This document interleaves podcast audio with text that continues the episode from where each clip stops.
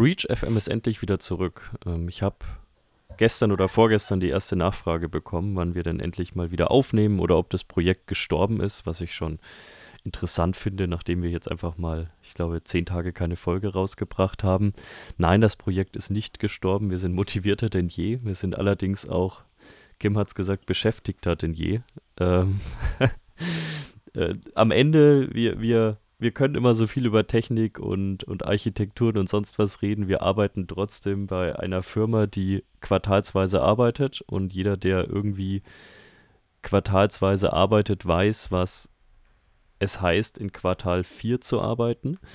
Ähm, also von dem her, wir haben relativ viel Stress privat. Äh, ich glaube, jeder kennt es, der Kinder hat. Äh, meine Kinder sind durchwegs krank. Ich habe, glaube ich, seit drei Wochen nicht mehr geschlafen.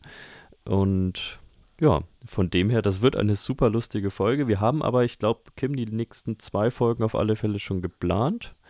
Das heißt, da, da wird es wieder was geben. Wir haben jetzt auch wieder ein paar Gäste. Wir haben auch ein spannendes Projekt, ein mehrteiliges Projekt, das ich jetzt einfach mal nicht namentlich ankündige, aber sage, da wird ein, ein, ein Projekt kommen, das mehrere Episoden umfasst. Ähm, allerdings gibt es das derzeit nur im in den Köpfen von Kim und mir. Ähm, und das wird sehr viel Vorbereitung erfordern, aber diese Vorbereitung werden wir machen. Ich bin schon so ein bisschen dran und da könnt ihr euch nächstes Jahr zumindest, glaube ich, auf ein paar schöne Projekte gefasst machen. Ja, heute kurz vor Weihnachten. Ne? Wir nehmen heute auf und ich hoffe, dass wir heute auch noch veröffentlichen. Das ist Donnerstag, der 22. Dezember. Die, die Heiligabend-Folge. Ähm, für jeden, der Heiligabend nicht mit der Familie verbringen kann, äh, kann sich das gerne an Heiligabend anhören. Ähm, wer mit der Familie, kann auch mit der Familie hören. Ähm, wir haben heute zur Feier des Tages einen Gast, der sich gerne einfach mal selbst vorstellen kann. Wer bist du und was machst du? Ja, also mal anschließend an deine Sätze gerade, ich bin nicht der Weihnachtsmann. ähm, mein Name ist Dennis Müglitz. Ähm, ja, ich bin der CISO in der Firma Bike and Outdoor Company. Ähm, ich bin jetzt seit August ungefähr, ungefähr, ich erinnere mich noch, da und darf eben auch Projekte steuern, die eben das Thema Security entsprechend betreffen. Ja, und ich habe eine Riesenaufgabe vor der Nase, das muss man einfach ganz klar sagen. Ähm, klassischer Mittelstand und ähm, immer die gleichen Probleme, die wir alle am Markt kennen. Ähm, von daher keine Besonderheit, die irgendwie diese Firma ganz besonders macht, aber eben immer dasselbe große Thema. Also so ungefähr muss man das sehen. Ich bin 43 Jahre alt, ja, und ich kenne das auch. Ich bin auch nicht besonders ausgeschlafen im Moment. Kinder immer krank. Kinder sitzen im Bett und niesen und Fieber und äh, wollen auch nicht. Und ja, ja so sind sie halt. Also total chaotisch. Ja, und von daher totales Verständnis für all das. Ich, und, und, Weihnachtsstress natürlich. Ich kann vielleicht mal eine kurze Anekdote erzählen, bei dem sich ähm, bei Leuten, die die nicht so kapitalistisch angelegt sind, äh, alle Zehennägel nach oben stellen. Äh, meine größte Tochter wollte seit Tagen irgendwie oder seit eigentlich seit drei Wochen krank und ähm, tut sich auch schwer zu trinken und zu essen mittlerweile. Also die sind so einem richtig psychischen Loch, glaube ich, mittlerweile, was das angeht. Ähm, und äh, gestern habe ich was gemacht, was sich eigentlich gegen alles sträubt, wofür ich stehe. Ich bin dann einfach, ich habe gesagt, wir fahren jetzt ins Spielzeugladen, du darfst drauf zeigen, auf was du willst ich kauf's dir, aber dafür trinkst du. Und eine du. neue PlayStation 5. ähm, es, es hat ganz gut funktioniert. Sie hat sich zum Glück auch nicht das teuerste in dem Laden ausgesucht. Ähm, aber ich würde mal so sagen, ich würde derzeit alles lieber machen, als äh, nochmal in ein Einkaufszentrum äh, vier Tage vor Weihnachten zu fahren. Mit einem, äh, ja, nicht mehr so kranken Kind. Aber wie gesagt, es ist es, es ist derzeit ein Riesenspaß und das erklärt vielleicht auch, wieso IT-Security manchmal doch nicht das Wichtigste im Leben ist.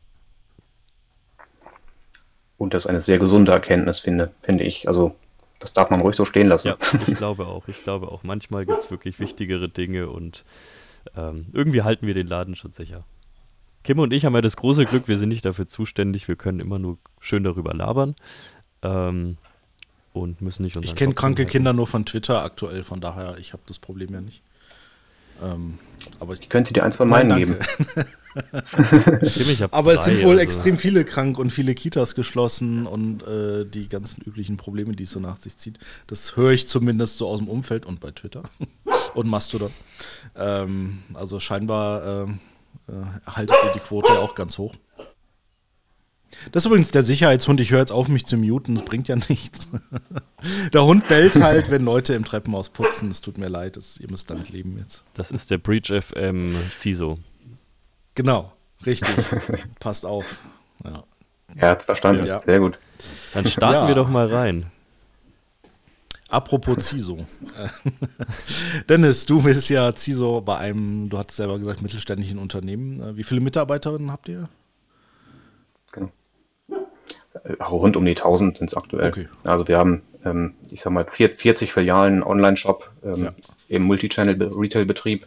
Und da ist halt eine Zentrale in Hamburg plus, plus eben ganz viel Filialgeschäft mit ganz, ganz klassischen ähm, Handwerks, Handwerkskunst, nenne ja. ich es mal, mit äh, Mechanikern, mit all das, was eben vor Ort in, in den Läden gebraucht wird. Also ganz Also eigentlich relativ wenig IT, könnte man sagen. Denk, denk, genau. Denkt man, ja, denkt man. Ne? Das, das Problem ist, es gibt so viele Interessensgruppen in diesem Unternehmen mit verschiedensten Ausrichtungen, dass einfach auch extrem viele IT-Systeme notwendig sind, die irgendwie verschaltet zusammenhängen. Und da kommt man halt ganz klassisch eben aus der Welt von AS400 und Co. Und ähm, da ist halt ähm, unfassbar viel zu tun, was eben ab in die Zukunft und neue Strategien und Cloud-First-Ansätze und so weiter angeht, sodass einfach da, ähm, ich sag mal, genügend Arbeit für jeden, der am Security interessiert ist, auch vorhanden ist. Ja. ähm, du bist ja relativ neu quasi dazugekommen. Ähm, ich muss es jetzt vielleicht nicht im Detail erklären, wenn du nicht möchtest, aber was hast du denn so vorgefunden? Hast du eine klassische, deutsche, historisch gewachsene IT-Landschaft vor dir oder wie sieht das aus? Tatsächlich ja. Ne, also es wurde sehr oft eben auch reagiert auf Anforderungen, die um die Ecke gehüpft kamen, ähm, wie das klassischerweise so ist in Projektgeschäften, die nie als Projekte identifiziert wurden. Ähm, man hat halt einfach Dinge geäußert, wir brauchen das, am anderen Tag muss das fertig sein. Und eben genau so ähm, wird auch entsprechend oder ist auch entsprechend die Landschaft entstanden, die jetzt da ist. Ähm, und ähm, mit dem Wissen, dass man da eben auch ganz viel tun muss, eigentlich, um das Unternehmen für die Zukunft aufzustellen.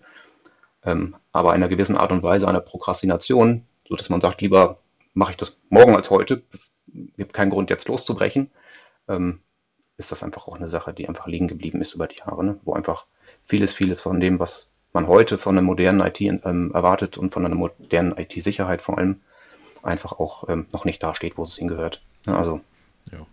Oder Stand, muss ich ja besser sagen. Da seid ihr tatsächlich nicht die Einzigen. Ich höre das, oder wir hören das, glaube ich, also mehrfach täglich, je nachdem, wo, wo wir uns gerade in welchem Arbeitsfeld so befinden, ähm, dass man wirklich auf eine richtig moderne Security trifft, ist echt selten. Gerade im Mittelstand. Bei den Großen hast du es natürlich, ne, wenn so, so Large Enterprise, so riesige Firmen, ne, alles, was so unterm DAX läuft, irgendwie da hast du schon was Besseres in der Regel, aber Mittelstand ist immer noch ein bisschen, bisschen schwierig. Das ist, das ist auch meine Wahrnehmung der Dinge, ja genau. Ich, ich habe im Prinzip vorher für einen, also vorher, vorher, für einen relativ großen amerikanischen Konzern gearbeitet in der IT mit 700 IT-Lern, 120.000 Mitarbeitern. Ähm, und da findet man eben auch Gestalten wie das SOC und ähm, ja. diversen Teams, die eben an verschiedensten Security-Ecken einfach auch ihre eigenen Dinge tun ähm, wo man merkt, dass da eben ein Gesamtkonzept in irgendeiner Art und Weise existiert, ähm, wo man einfach auch ganz andere Gelder, ganz andere Mittel in den mhm. Händen hält für eben genau das. Ne? Genau, man muss ja erstmal, ich meine, euer Hauptgeschäft sind ja, darf man das so sagen, Fahrräder?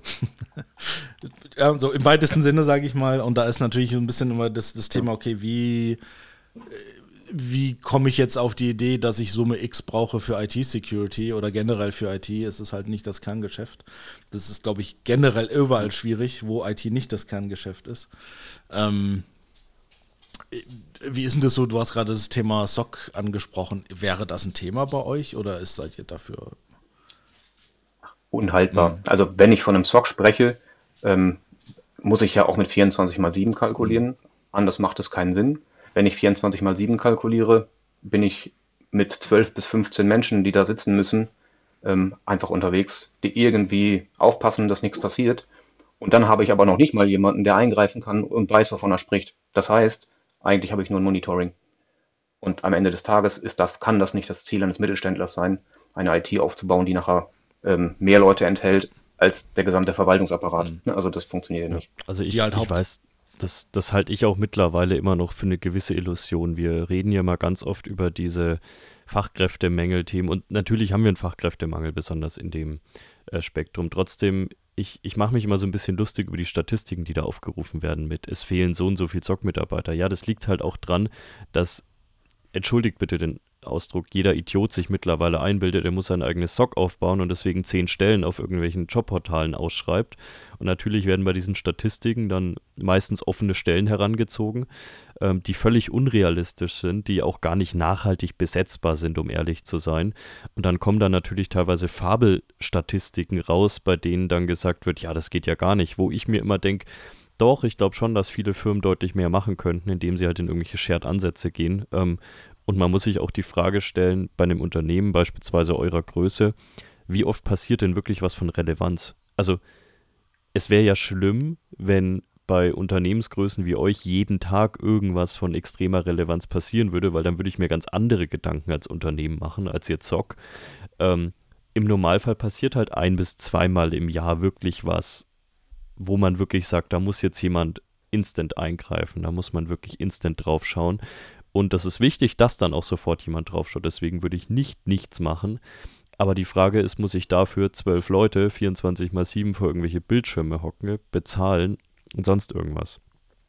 Ich würde gerne noch mal vielleicht einen Schritt noch mal zurückgehen, weil das würde mich selbst interessieren.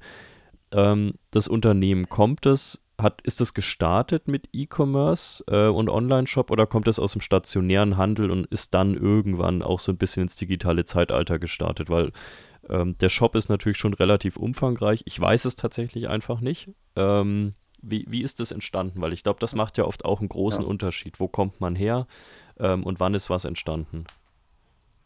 Ja, das ist der klassische Filialist mhm. gewesen. 1999 ist da im Prinzip der Startpunkt okay. gewesen. Ähm, und man hat halt immer mehr Filialen eröffnet. Ähm, schlussendlich jetzt über 40.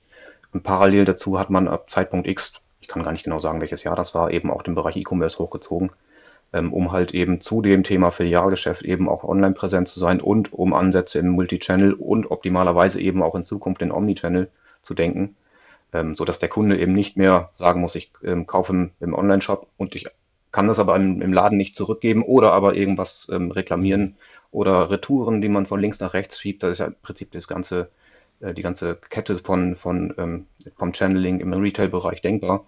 Ähm, und das ist auch das Ziel, genau dahin zu kommen. Und das Ziel ist halt deutlich noch zu, zu wachsen. Man plant eben über die nächsten Jahre auch eben an die 100 Filialen ranzukommen, ähm, sodass man da eben das Filialgeschäft noch deutlich ausbaut. Ne? Hat sich für den stationären Mitarbeiter jetzt beispielsweise jemand, der einen Fahrradservice durchführt oder so weiter, die sind wahrscheinlich auch deutlich digitaler in ihrer Arbeitsweise geworden, als das, ich würde mal sagen, vor zehn Jahren wahrscheinlich der Fall war. Also ich habe ja äh, zum Leidwesen meiner Frau sieben Fahrräder, ähm, an denen ich auch die ganze Zeit rumschraube. Ähm, und selbst ich habe mittlerweile, haltet euch fest, eine, eine Verwaltung für meine Teile. Das ist eine Excel-Liste. Aber ähm, ich weiß mittlerweile gar nicht mehr, wo welche Kassette aufgezogen ist, wo ich noch welche Kette und so weiter habe. Ähm, ich denke wahrscheinlich auch für den nicht despektierlich gemeint, aber Otto Normalmitarbeiter hat sich wahrscheinlich auch eine Menge geändert von, ich habe irgendwo Teile, die ich natürlich wahrscheinlich auch irgendwo äh, händisch eintrage oder so, bis hin jetzt zu, es muss wahrscheinlich alles gescannt werden, was auch irgendwie gemacht wird. Ja, auf jeden Fall. Also erstmal danke, du scheinst unser klassischer Kunde zu sein. ähm, aber du hast natürlich recht. Ne? Das ist natürlich, früher ist das gewesen, man hat eben ein, ein, ein ich nenne es mal ganz unrespektierlich, Fahrradgeschäft, mhm. ähm, wo man eben als Kunde hinkommt, wo man sein Fahrrad kauft, wo man eine Inspektion machen kann ähm, und das ein echtes klassisches Handwerk war. Ne? Also da kommt man ja ursprünglich her. Der Ansatz mittlerweile ist aber ein komplett anderer. Ne? Man will ja nicht mehr nur ähm, derjenige sein, der eben ein, eine Dienstleistung anbietet, sondern da geht es eigentlich um das Gesamtwohlfühlprogramm ähm, für den Kunden. Ne? Also egal, ob das eine SMS-Benachrichtigung ist für eben, dein Auftrag ist erledigt, du kannst dein Fahrrad abholen, oder ob das ist, ähm, wir holen dir dein Fahrrad aus der Garage bis zum Laden, ne, weil eben du den Transport nicht bewältigen kannst. Durch die E-Bikes, die dann eben auch irgendwo gestartet und durchgestartet sind, ist natürlich auch das Gewicht der Fahrräder mal deutlich höher, als es früher der Fall war, sodass das Transportthema ja auch noch ein größeres ist als früher. Ja, und da versucht man einfach möglichst den Kunden als den König zu, ähm, in die Mitte zu stellen, um einfach ihm das bestmögliche ähm, Erlebnis hinzustellen. Und das erfordert natürlich deutlich mehr Digitalisierung, als es in der Vergangenheit einfach der Fall war. Und da gehört eben auch dazu ähm, die ganze Lagerverwaltung in den Filialen, ähm, das Scannen, dies, äh, alles, was rund um Inventuren läuft, ähm, aber eben auch Nachhalten von, von Informationen, ähm, sodass man eben auch dem Kunden jederzeit eben sagen kann, was an dem Fahrrad schon gemacht wurde oder aber auch was vielleicht ähm, die nächsten guten Schritte wären, die dann ähm, beim nächsten Mal anstehen oder sowas. Also da ist eine ganze Menge drumherum gebaut, die eben, was eben den Kunden betrifft, ne? gerade in den Filialen auch. Ne? Ich glaube auch, also aus eigener Erfahrung, die, die ganzen Online-Shops für Fahrräder ist ja mittlerweile heftig, wie viele es sind. Wenn man sich dann auch mal anschaut, da stehen ja teilweise dann auch gar nicht so viele Unternehmen dahinter. Das hat sich ja auch schon so ein bisschen, teilweise sind es ja nur noch Marken und gar nicht mehr eigene Unternehmen. Ähm, aber wahrscheinlich ist der Druck für neue Features eben für, die am Ende zu einer Kundenzufriedenheit führen, vermutlich immens, kann ich mir vorstellen. Weil wenn ich mich so umschaue, was es für viele Fahrradshops gibt, irgendwann hat es dann eben angefangen, das waren so die ersten Dinge, dass man online bestellen konnte. Dann habe ich gesehen, dass man eben auch online schauen konnte, kann ich was im Laden sehen, also wie ist der Lagerbestand im Laden. Und es ging ja dann immer weiter und ich kann mir vorstellen, das ist ja ein unglaublich umkämpfter Markt ähm, derzeit und man hat wahrscheinlich ein immensen Druck, digital eben nicht langsamer zu sein als die anderen.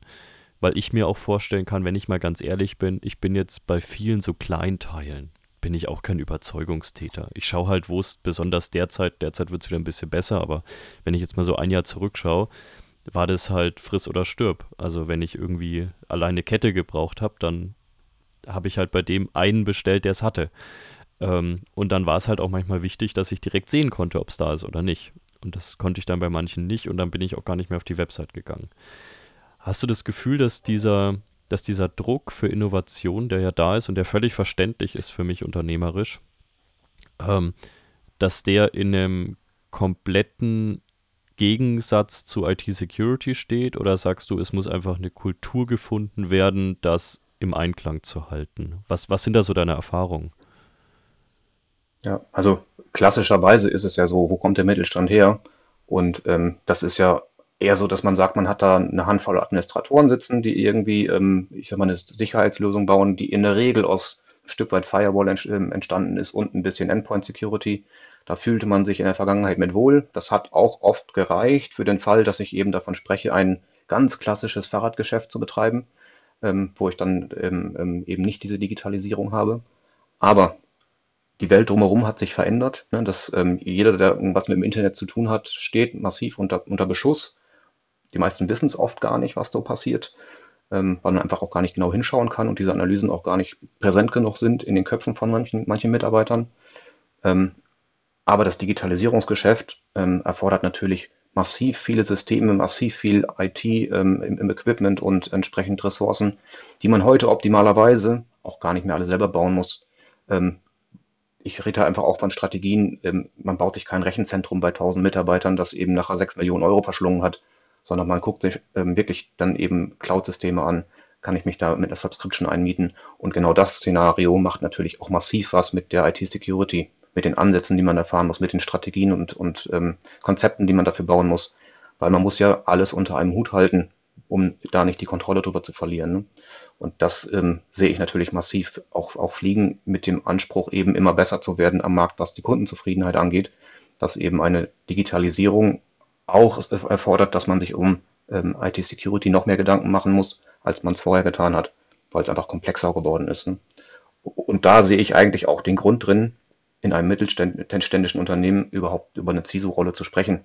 Ne, denn ähm, das ist was, was ähm, auch viele Mittelständler ja auch einfach als Rolle nicht haben. Und äh, man lebt da eher mit den ähm, IT-Security-Mitarbeitern, die im IT-Betrieb, in einem IT-Service-Team oder sonst wo sitzen, ähm, die dann irgendwie die Fäden zusammenhalten. Aber oft fehlt eben jemand, der mit dem Gesamtüberblick draufschaut. Weil es ist ja auch nicht nur das Thema IT-Sicherheit. Ähm, man hat ja auch physische Sicherheit. Und gerade bei 40 Filialen rede ich natürlich auch davon, dass das ähm, Thema Schloss, physisches Schloss mit Schlüssel ein Thema ist. Oder die Personalakte im Schrank, die nicht abgeschlossen ist. Alle diese Themen, die da, die da mitschwingen, die muss jemand irgendwie zumindest mal betrachten und unter, unter ähm, Beobachtung halten und im Zweifel auch mal darauf hinweisen, dass da Dinge passieren müssen. Und ähm, das, sind, das sind so die Gründe, wo ich glaube, dass diese Expansion gerade eines Retailers mit ganz viel Filialgeschäft einfach auch, ähm, ich sag mal, das Thema IT-Security nochmal anders beleuchten muss in Zukunft. Ganz klar. Ja, das ist schon mal sehr interessant. Die, also ich, ich erlebe da auch verschiedene Unternehmen. Ich erlebe die Unternehmen, die wirklich sagen, wir, ja, wir, wir machen jetzt einfach und irgendein IT-Security-Admin oder so oder irgendein Admin muss halt am Ende schauen, dass er das im Nachhinein absichert, was sich irgendjemand äh, im ersten Schritt ausgedacht hat oder beziehungsweise da wird, glaube ich, gar nicht drüber nachgedacht. Ich habe trotzdem das Gefühl, wenn ich so in meine Unternehmenslandschaft schaue, mit denen ich die letzten Jahre zusammengearbeitet habe, dass es zumindest das, das Empfinden gegenüber IT-Security ein bisschen besser wird. Ähm, das hat bei mir bei den Retail-Unternehmen meistens damit zu tun, dass man wirklich Angst davor hat, dass der Shop down geht. Das ist das eine. Und was mittlerweile zum Glück auch ein bisschen mehr einsetzt, weil das ist für mich teilweise die größere Katastrophe noch, dass wirklich Daten weggekommen sind. Also wie oft man mittlerweile von irgendwelchen Shops entweder, wir hatten es neulich, Kim, ja, entweder wirklich proaktiv benachrichtigt wird, dass was passiert, das ist leider nicht so oft, ähm, oder eben mitbekommt, dass was weggekommen ist, äh, in einem undefinierten Rahmen ähm, das, das wird dann doch immer häufiger und ich glaube auch da hat man mittlerweile, die Einschläge kommen halt so ein bisschen näher ähm, und ich glaube, da hat man wirklich, wirklich Schiss davor. Hat sich, hast du da gemerkt, ich meine, du bist natürlich jetzt erst seit kurzer Zeit bei dem Unternehmen, aber hast du mitbekommen, dass sich da auch so ein bisschen was geändert hat? Also, dass man da auch eine gewisse Awareness jetzt hat, die man vielleicht früher und ich sag mal verständlicherweise nicht hatte. Also ich glaube, wenn ich mich jetzt nur um den Online-Shop kümmern würde oder nur um das Retail-Geschäft kümmern würde, ich hätte wahrscheinlich vor fünf Jahren jetzt auch nicht so massiv daran gedacht, ähm, ohne Background. Das hat ähm, womöglich viel damit zu tun, dass ähm, der CIO des Unternehmens, CIO, CDO, wie es offiziell heißt, ähm, doch ein sehr starkes Augenmerk eben auch genau diese Dinge hat. Und der ist auch noch nicht so lange im Unternehmen, und mit der Schaffung dieser Rolle, die jetzt ähm, in diesem Fall entstanden ist, ist natürlich auch erstmal die, die Diskussion losgegangen, wofür brauchen wir das denn? Und dadurch ist natürlich auch viel ins Rollen gekommen, was eben ähm, notwendig war, um auch da die Awareness zu schaffen. Ähm, und ich sag mal, die, die ähm, Welt drumherum ist ja auch nicht still. Man hört ja durchaus viel von ähm, diesen Themen, die Firma liegt brach oder da ist was kaputt, da ist alles offline. Das sind ja die Nachrichten, die ständig um einen rumfliegen. Und da kann ich aus meiner nächsten Nähe genau auch die gleichen Dinge berichten. Ähm, da, das sind eben auch alles Mittelständler, die, die ich da jetzt im Auge und gerade im Kopf habe, wo es auch genauso stand, wo einfach dann die, die Überzeugung da war, wir sind schon irgendwie sicher. Und dann passiert trotzdem was und man ist plötzlich vollständig offline und das über Wochen. Ähm, und den Schaden, den man da ähm, durch erleidet als Unternehmen, den wirtschaftlichen Schaden, der kaum zu beziffern ist, ähm, das will man oder das muss einfach vermieden werden, so gut es geht. Und ich glaube, das muss der Anspruch sein, einfach da besser hinzuschauen und vor allem auch zu erkennen, wenn Daten verloren gehen. Die meist, ich glaube persönlich, die, die, die Zahl der, der Unternehmen, die schon Daten verloren haben, ist viel höher als das, was eben auch in den Zahlen der Statistiken steht. Ne? Ja. Hast du da selber schon deine Erfahrungen gemacht? Jetzt vielleicht gar nicht bei der aktuellen Firma oder schon wo, vielleicht woanders. Ähm, irgendwas in Richtung Angriff, Breach, im weitesten Sinne. Absolut. Ja, ja absolut. Also das, dadurch, dass ich ähm, eben auch, auch zu Kollegen aus der Vergangenheit eben auch relativ viel Kontakt pflege, weiß ich natürlich auch um die Tatsache, dass da Angriffe stattgefunden haben, was das bedeutet hat, wo plötzlich auch die Schwächen lagen von all den Ideen, die man so rund um das Thema hatte. Weil da geht einem auch schnell die Luft aus als Administrator, wenn man dann so einen, so einen Vorfall hat, wo man spürt, Internetleitung ist dicht, also laufen gerade 20 Milliarden Anfragen pro Sekunde ich habe keine Chance mehr, irgendwas zu tun und jetzt. Oder dies und jetzt kann kaum jemand beantworten. Mhm. Da hilft es eben nicht, ähm, einen guten IT-Leiter zu haben, der dann dafür sorgt, dass womöglich Schokolade und Pizza in Überfluss im, im, im Büro stehen. Ähm, das ähm, ist vielleicht nett, aber eben nicht ähm, ähm, hilfreich im Sinne einer Lösung. Ne? Also. Äh, da kann ich, ich habe wahrscheinlich schon tausendmal drüber geredet, da kann man da echt nur empfehlen, man sollte einfach einen Plan haben, dass wenn es passiert, und es wird passieren, Spoiler, ähm, dass man halt zumindest auf diesen Plan zurückgreifen kann, der muss nicht extrem detailliert sein, denke ich, aber zumindest, dass man irgendwie einen Ablauf hat. So, was macht man zuerst? Wen rufe ich denn jetzt an? Ja. Ähm, wen kontaktiere ich, äh, wenn ich dann erst anfange, ne, im privaten Handy irgendwie Google anzuwerfen, ja, Incident Response äh, in meiner Umgebung, ähm, dann kann es halt unter Umständen sehr lange dauern, bis man jemanden gefunden hat. Ne? Also das sind schon so Telefonnummern, die sollten irgendwo einfach im, im, Handy sein direkt oder von mir aus an eine Wand geschrieben, irgendwo, ja, an, an irgendeinem Board. Ähm, über der Box mit der Schokolade und der Pizza vielleicht direkt. ähm, also, und es sind meistens so Sachen, wo keiner dran denkt. Also, das heißt, ähm, ich muss jetzt überlegen, wie viel ich dazu sagen kann. Ich komme gerade aus einem, aus einem, aus einem Breach-Case. Ähm, Einfallstor war eine sogenannte Jumpbox, wer kennt sie nicht? Ja, damit schön die ganzen externen Dienstleister und so weiter halt irgendwie reinkommen irgendwie ne, ins Unternehmen. War halt ein Windows Server 2008. Ähm, kein R2 2008. Und äh, wir gehen davon aus, dass einfach ein Benutzer äh, Passwort brute forced wurde. Ja, so ganz klassisch, wie man es halt vor zehn Jahren gemacht hat. Ja, hat halt gereicht. Ja.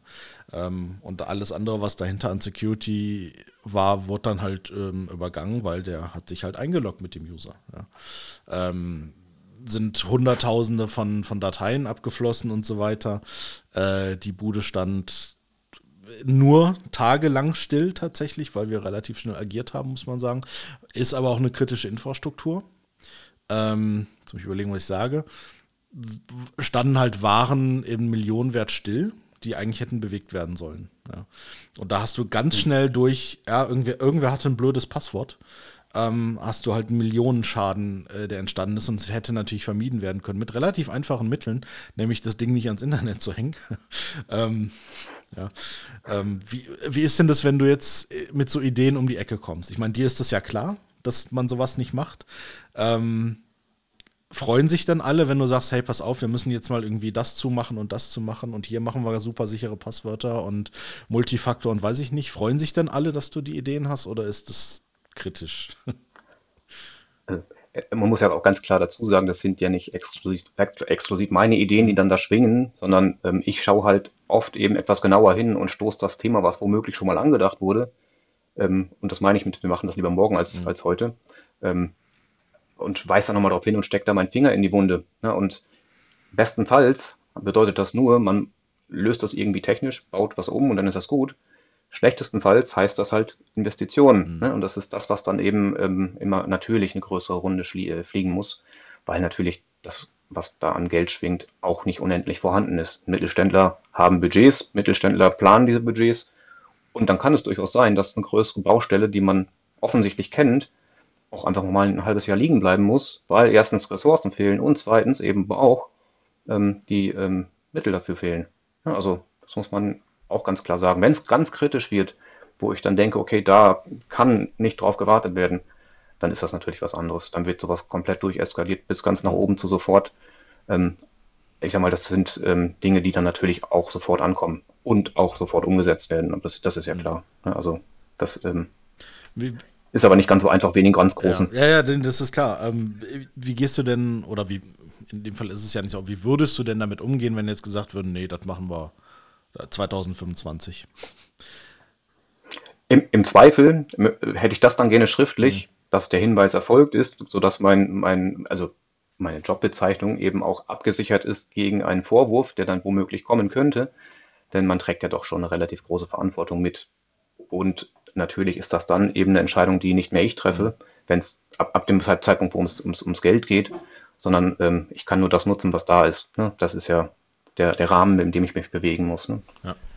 Wir hatten es, glaube ich, in der Folge mit dem äh, Max Imbiel vor einigen Wochen und das hat mir ganz gut gefallen. Ich hatte da neulich auch nochmal mit jemandem drüber geredet und ich glaube auch, dass ein ein CISO mittlerweile auch einfach ein guter Kommunikator nach oben sein muss, ähm, dass wir Hersteller, ich sage jetzt einfach mal äh, in unserer täglichen Rolle, Kim und ich, Arbeit beim Hersteller, egal was wir da jetzt auch gerade machen, ähm, dass es da einfach noch deutlich mehr Empathie braucht. Das war nie, finde ich, so die Stärke der IT-Security. Ähm, aber wenn ich halt einfach nur nach oben schreie und sage, ich will jetzt so und so viel Geld und ähm, dann muss ich mich vielleicht manchmal auch nicht wundern, dass ich die Kohle dann einfach nicht bekomme. Und ich sage immer, versetzt euch halt einfach mal im privaten Rahmen, wenn jetzt meine Kinder ankommen und sagen, Papa, ich will jetzt jeden Tag zu, keine Ahnung, Smiths oder Toys R Us oder wie auch immer die gerade heißen gehen, ähm, dann würde ich ja auch sagen, nee, Leute, dann legt mir halt erstmal da wieso und meist mir das hier nicht einfach auf den Tisch. Ähm, und ich, ich glaube auch, dass, wie gesagt, da, da, müssen wir stärker werden. Wenn ich mir das einfach mal jetzt aus unserer täglichen Arbeit beim Hersteller anschaue. Wir rufen mittlerweile Preise auf oder Voluminas auf, die teilweise Faktor 7, 8 oder 10 dessen sind, was wir vor drei Jahren aufgerufen haben oder was ein Kunde pro Monat oder pro Jahr ähm, ausgibt, das hat sich teilweise verzehnfacht. Und ich glaube immer noch, dafür gibt es eine Rechtfertigung. Das sind ganz andere Technologien, die erfordern auch auf unserer Seite deutlich mehr Ressourcen, die erfordern auf unserer Seite auch deutlich höhere Kosten. Ähm, also ich glaube, dafür gibt es eine Rechtfertigung. Das Problem ist nur, ich muss es natürlich rechtfertigen. Ein Geschäftsführer weiß nicht, wieso SIEM oder XDR besser ist als ein AV-Scanner. Und das muss der auch nicht wissen, um ehrlich zu sein. Ähm, äh, wenn du jetzt mal so ein bisschen in deine, ich sag mal, in, in deine Berufszunft schaust, äh, du kennst ja sicherlich auch andere CISOs, ähm, setzt das so langsam ein, dass man da auch wirklich besser kommunizieren muss, besonders in Sachen Investitionen? Ja, auf jeden Fall. Also gerade mit den Summen, mit denen wir hier spielen, ähm, heißt es ja eben auch, dass es nicht mal eben diskutiert und dann ist das gut, sondern da will natürlich verstanden werden, was kriege ich denn für das Geld und was, was habe ich hinterher davon.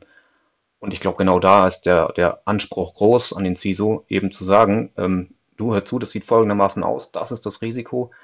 Und wenn wir das nicht tun, ähm, besteht eben die Chance, dass wir dann doch mal irgendwann bekommen, also uns ein Angriff ähm, ins Haus steht und wir Probleme bekommen, doch relativ groß. Und da kann man ja auch durchaus mit Wahrscheinlichkeitsrechnungen kommen auf Basis von Statistiken, ähm, die einfach dann eben auch sagen, okay, so und so sieht das im Standard aus und das wollen wir vermeiden.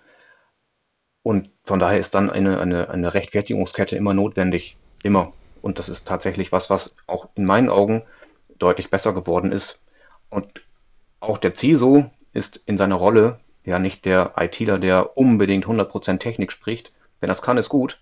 Aber ich sehe da auch eher die Notwendigkeit eines Mitarbeiters, der, ähm, ich sag mal, in seiner Art und Weise, wie er erklärt, wie er, wie er rechtfertigt, wie er auch empathisch auf Menschen zugeht, ähm, einfach mehr leisten muss, als eben ein ITler zu sein. Mhm. Also der eben in Technik und in, in, in Lösungen denkt. Ne? Einfach um eben diese Summen auch ähm, zu rechtfertigen. Und ich stimme zu, wir sind natürlich mittlerweile bei einem Faktor, der sicherlich deutlich bei sieben, achtfachen ja. von dem liegt, wo wir vor fünf, sechs Jahren waren. Aber es gibt ja auch immer mehr Unternehmen, die erkennen, dass eben die eigenen Kapazitäten ihre Grenzen haben und man tunlichst eben auf so Konstrukte, die Managed Services äh, mhm. schauen muss, eben um gewisse Ressourcen einfach woanders zu kaufen.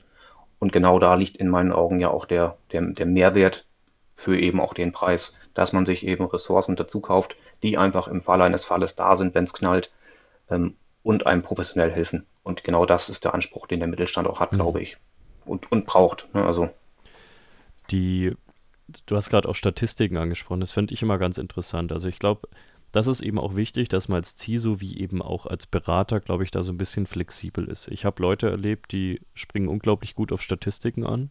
Ähm, die wollen auch Statistiken, die brauchen das auch. Und ich kenne Leute, die im Grunde genommen, sobald man mit einer Statistik anfängt zu machen und sagen, ist ja eh nur gefaked. Und das Schlimme ist ja, ich habe sogar dafür manchmal so eine gewisse Empathie. Ich sage gar nicht mal, dass viele Statistiken gefaked sind, ich sage nur einfach, dass sie unglaublich unzureichend sind, weil es gibt halt nicht, wir hatten es vorhin schon mal, diese super offiziellen Statistiken. Ähm, es gibt nur eine offizielle Statistik, Kim, 10% der Unternehmen, die gehackt werden, gehen insolvent. Richtig, genau, ja. Ähm, das ist die einzig offiziell von Olaf Scholz abgesegnete Woher Statistik, war das nochmal? Ich weiß es schon gar nicht. Äh, von irgendeinem Versicherungsberater auf LinkedIn. Ah, natürlich, ja. Das der, ja. wo, wo, mir dann vorgeworfen wurde, nicht von ihm, sondern von irgendjemand anderem ähm, aus seiner Bubble, dass ich doch bitte den Gegenbeweis anbringen soll. ich meine, wenn es auf LinkedIn steht, muss es halt stimmen. Ich meine, hallo? Ich glaube, dass das direkt aus dem Kanzleramt kommt, diese Statistik. Das ist ja. jetzt so meine persönliche Wahrnehmung mhm. und dass das deswegen die einzige Cybersecurity-Statistik ist, die sinnvoll ist. Nein, aber es, ich, ich stimme dem immer so ein bisschen bei, weil jeder Hersteller, und ich nehme uns da jetzt mal nicht komplett aus, hat immer irgendeine Statistik, die gerade in die Story passt. Und ich sage, wie gesagt, nicht, dass diese Statistiken nicht stimmen oder dass die gefälscht wurden. Also wenn man sich das beispielsweise bei uns anschaut, da liegen oft ja sogar irgendwelche Studien dahinter, wo wir relativ offen mit den Zahlen und Umfragewerten umgehen. Aber es sind halt Umfragen ganz oft. Es ist halt eben nicht das, was wir irgendwo super offiziell rauslesen können. Ähm, und dann kenne ich eben, wie gesagt, Geschäftsführer, bei denen bringt es halt viel mehr, einfach mal Geschichten zu erzählen. Und zwar nicht diese, oh, und dann ist das Unternehmen insolvent gegangen, sondern wirklich, ich rate auch immer nicht, die krassesten Stories rauszuholen, weil auch die schrecken oft einfach ab. Ähm, und da machen die Leute dann zu, sondern wirklich so die Sachen rauszuholen, wo man sagt, ja, da ist richtig Schaden entstanden. Die haben sich zwar wieder gut erholt, aber wir wollen ja auch, wir, wir können uns als Online-Retailer nicht leisten, dass wir vier Wochen nichts verkaufen. Ja? Das ist, ja, und deswegen, ich glaube, da muss man auch so ein bisschen situativ reagieren können. Und ich glaube immer noch, dass der CISO sich immer mehr zum Kommunikator entwickelt, ähm, immer mehr zum Weichensteller entwickelt und das auch entwickeln sollte. Ja, jetzt wäre mal meine Frage, weil es interessiert mich. Ich hatte einigermaßen viel mit Retailern zu tun, dann eine ganze Zeit lang nicht und jetzt wieder so ein bisschen. Also ich hatte so ein Gap von zwei, drei Jahren dazwischen, mhm. wo ich relativ wenig mit irgendwelchen Firmen zu tun hatte, die beispielsweise einen Online-Shop haben, die im äh, Consumer-Business drin sind.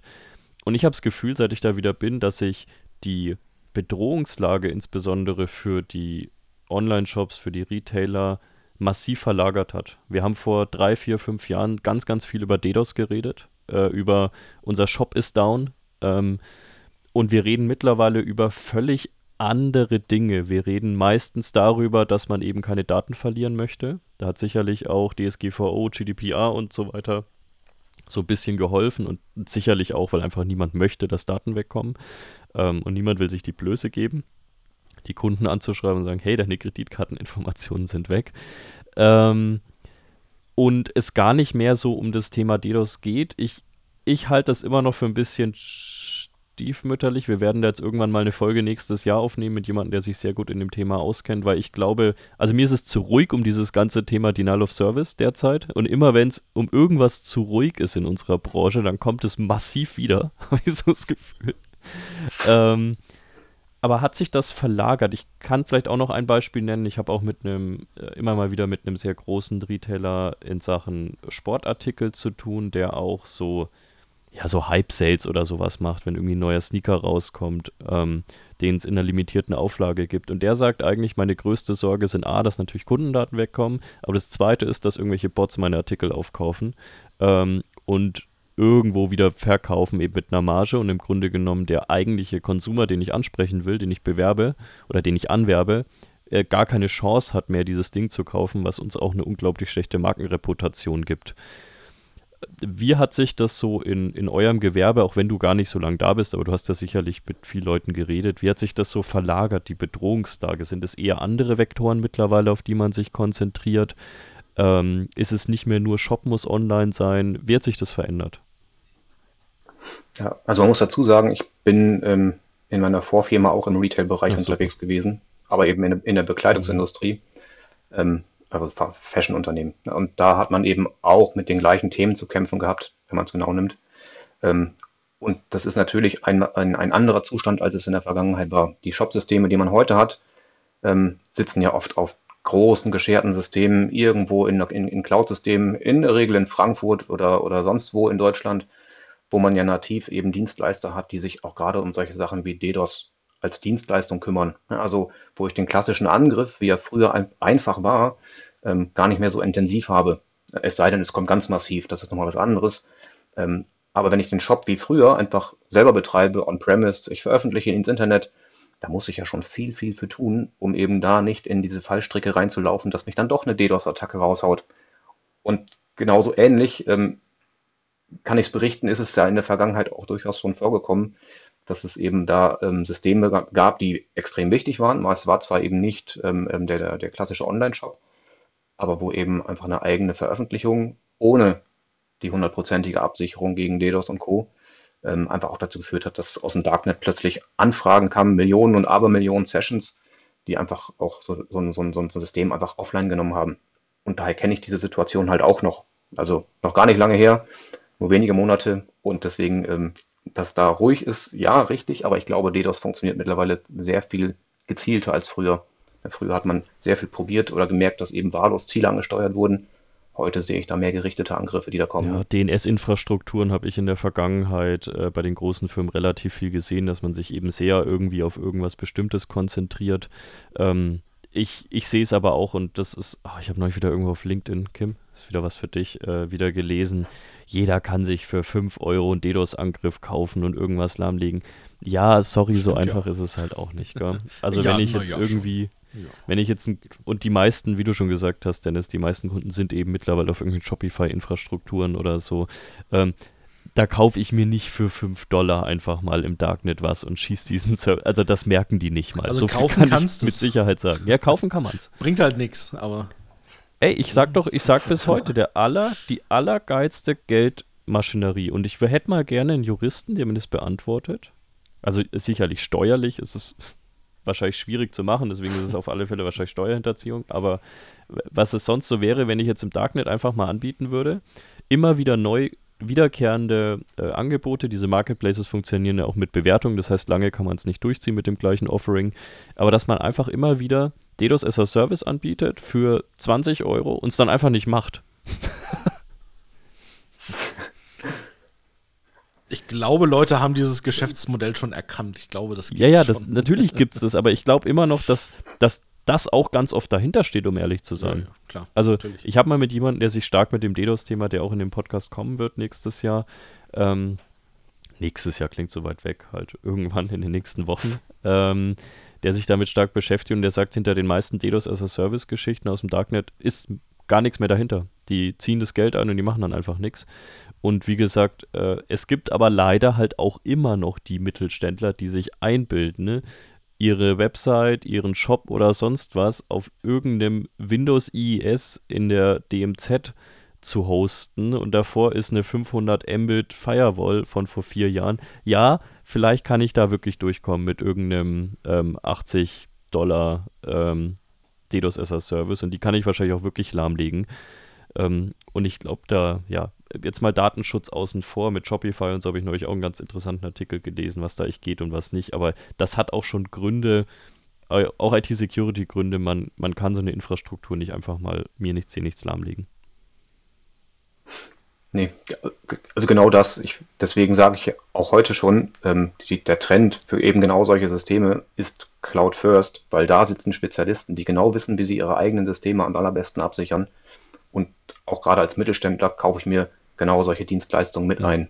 Denn es bringt ja nichts, irgendwie zu versuchen, sich eine 500.000 Euro Firewall ins Rechenzentrum zu stellen, die man im Leben nicht bezahlt bekommt, die man aber braucht, um eben genau solche Attacken auch stemmen zu können. Weil am Ende des Tages mit ähm, bei den meisten Mittelständlern, wenn man ehrlich ist, findet man eher Hardware vor, die so 5, 6, 7, 8 Jahre alt ist, ähm, schon lange ähm, in Rente gehen sollte. Aber es gibt halt entweder ähm, nur Pläne, das zu tun, oder vielleicht auch gar nichts, weil es tut ja. Mhm. Also das ist ja die Standard, die Standard-Ausrede, die dann immer kommt, es, es funktioniert ja irgendwie. Und ähm, solange nicht, nichts auf die Füße fällt, brauche ich auch nichts zu tun. Ähm, das ist natürlich was, was ähm, in vielen Köpfen noch genauso vorhanden ist, dass erst was Mhm. passieren muss, bevor eben wirklich irgendwo auch Aktionen starten. Ne? Und da muss man wirklich, wirklich anfangen umzudenken, weil das brandgefährlich ist. Ne? Wie, wie, wie schaffst du den Spagat zwischen, ich gebe Dinge sinnvollerweise nach außen, weil es sich vielleicht A wirtschaftlich oder B aufwandstechnisch oder auch sicherheitstechnisch, wie du schon gesagt hast, gar nicht lohnt, das selbst zu betreiben und die Kontrolle zu verlieren, weil ich hatte neulich wieder mit einem mit einem CISO ein Gespräch und der war relativ stark gegen das Thema Security as a Service. Also es ging wirklich um ein Produkt, was wir beworben hatten und er hat gesagt, an sich sieht er völlig den Grund dahinter, wieso wir das als Service machen und nicht on-premise und er kapiert das alles. Und da habe ich schon wieder gedacht, oh, das wird jetzt wieder so eine eklige Diskussion mit USA und Patriot Act und sonst irgendwas. Aber er hat dann eigentlich einen Punkt genannt, bei dem ich mir auch gedacht habe, ja, liegt da vielleicht gar nicht so völlig falsch. Er sagt, naja, wir haben Themen, wir haben Mail, die liegt bei Microsoft. Wir haben irgendwie Azure AD, die liegt bei Microsoft. Wir haben das und das und das, das liegt wiederum bei AWS.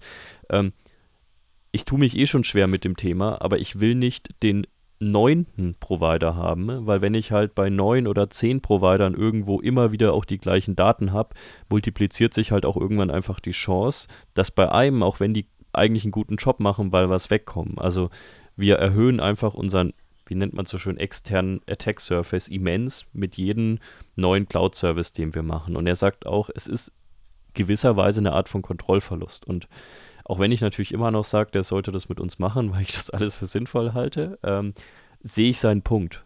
Ähm, wie denkst du über diese Sache?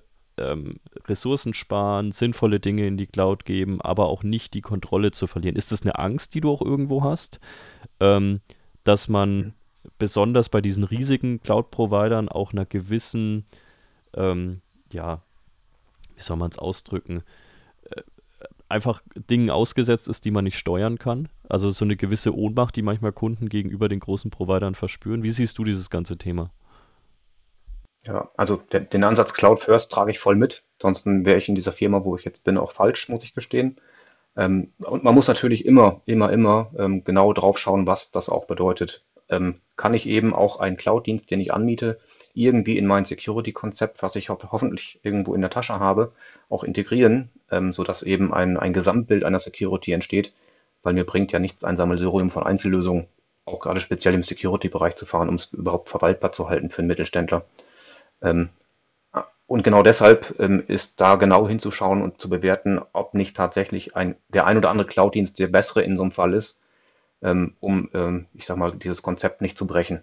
Auch wenn es vielleicht hier und da eine Funktion hat, die vielleicht auf der anderen Seite vorhanden wäre, aber die nicht so ganz wichtig ist, dann verzichte ich lieber drauf, habe aber dafür das bessere Konzept. Das ist mal das eine.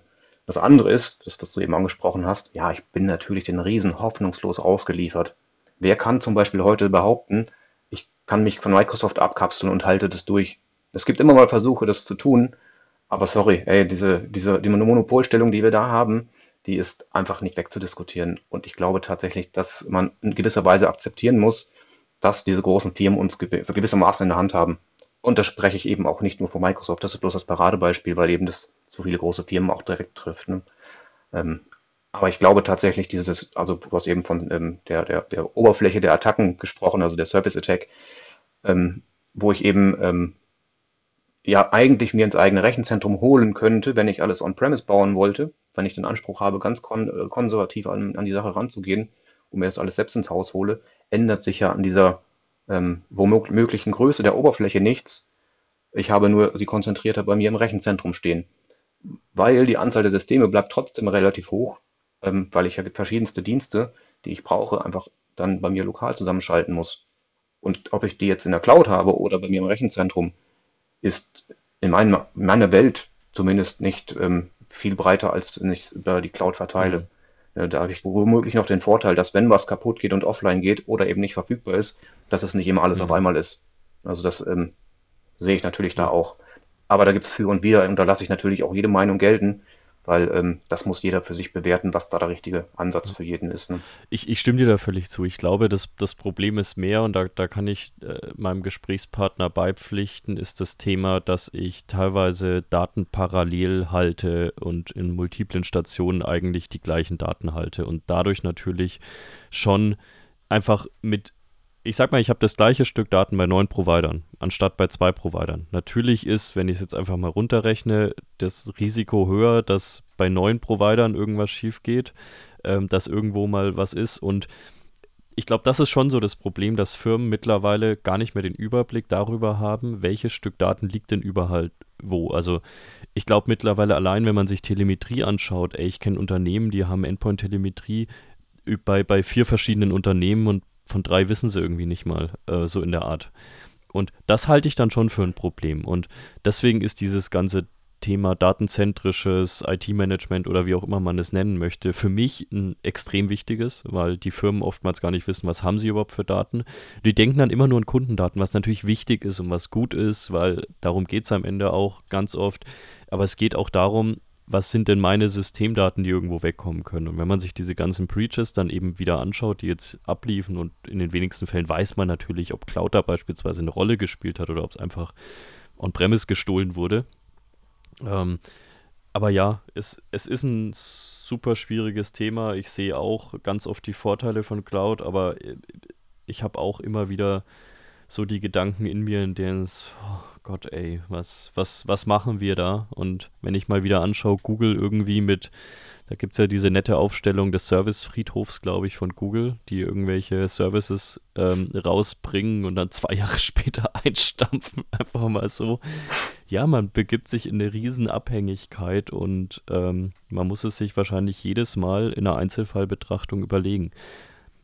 Jetzt das, das wäre so eine Frage zu diesem Cloud-Thema, noch meine letzte Frage. Ähm, gibt's, wie, wieso ist du dieses ganze Thema Risikomanagement? Das war was, vielleicht so eine kleine Anekdote, da hätte man mich vor drei Jahren mit diesem Begriff allein echt irgendwie aus dem Raum jagen können. Wenn ich Risikomanagement, Risikochecks oder so gehört hätte, wäre ich rausgerannt. Mittlerweile sehe ich natürlich nach und nach schon den Sinn dahinter, in den Checks selbst, also zu sehen, wir benutzen jetzt einen neuen Cloud-Dienst, ähm, welche Daten fließen da rein, wo ist dieser Cloud-Dienst gehostet. Also wirklich zumindest mal grundsätzliche Festhaltung äh, von, von Dingen. Äh, insbesondere sind das, äh, sind das kundenbasierte Daten, sind das vielleicht äh, Daten meiner Mitarbeiter, sind es in Anführungsstrichen nur ja, softe äh, personenbezogene Daten wie eine IP-Adresse und so weiter. Ähm, und dass das zumindest mal dokumentiert wird und dass darauf basierend natürlich auch ein Risikomanagement betrieben wird, dass beispielsweise im Falle eines Inzidents direkt geschaut werden kann, was sind denn bei uns Systeme, was sind denn Orte äh, in den Systemen, wo beispielsweise folgende Daten liegen. Äh, wie siehst du dieses Thema? Ähm, muss natürlich jetzt nicht sagen, das wäre auch ein bisschen blöd, was ihr da alles macht, aber wie siehst du dieses Thema und ähm, wie kann man da auch als CISO einen Spagat schaffen, zwischen Leuten kein Mikromanagement aufzuerlegen, indem sie jedes Mal bei jeder neuen Applikation irgendeine Excel-Liste ausfüllen, die sie dann eh nicht mehr richtig ausfüllen beim dritten Mal, sondern einfach nur noch Scheiß reinschreiben, den man eh nicht überprüfen kann. Ähm, aber trotzdem vielleicht, wie gesagt, den Leuten auch eine gewisse Relevanz darzustellen und das Thema ja gleichermaßen wichtig hochhalst, aber halt auch mit den Daten irgendwas machst. Ja, also ich glaube, die Antwort ist relativ einfach. Was hat man als Mittelständler für Möglichkeiten? Ich glaube, mit der, mit der Maßgabe muss man da mal rangehen. Und im Kern fängt man the äh, theoretisch an, über das Datenschutzgesetz zu sprechen. Eben so da die Dinge, die zu tun sind, zu tun, ähm, um halt erstmal festzuhalten, was liegt denn wo, welche Daten fließen wohin. Und äh, ich sag mal, du hast es eben softe Daten genannt. Ähm, ich, ich, glaube, in dem Fall ähm, sind es auch softe Daten, über die wir da sprechen, die da durchaus mit reinfallen können. Ähm, auch wenn jetzt vielleicht nicht direkt ein Name da drin steht, aber die Rückverfolgbarkeit auf den Namen ist dann immer so ein Thema, wo man sagt, okay, die Daten sind genauso schützenswert in meinen Augen. Und deshalb ist vielleicht das Datenschutzgesetz Thema, was uns natürlich alle getroffen hat, immer eins, was so ein bisschen Grundrauschen da reinbringt in so ein Risikomanagement.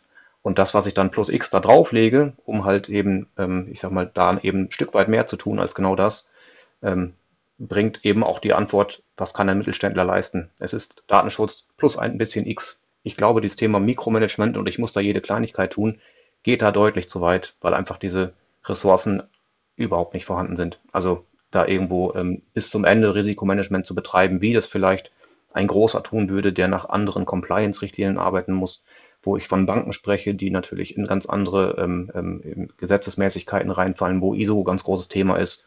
Ähm, da habe ich natürlich ganz andere Maßgaben unterwegs und da tut man das Notwendige und stoppt dann irgendwo da, wo es aufhört, ähm, ähm, noch Sinn zu ergeben. Also frei nach Pareto, ne, 80 ist gut, die letzten 20, die werden richtig anstrengend.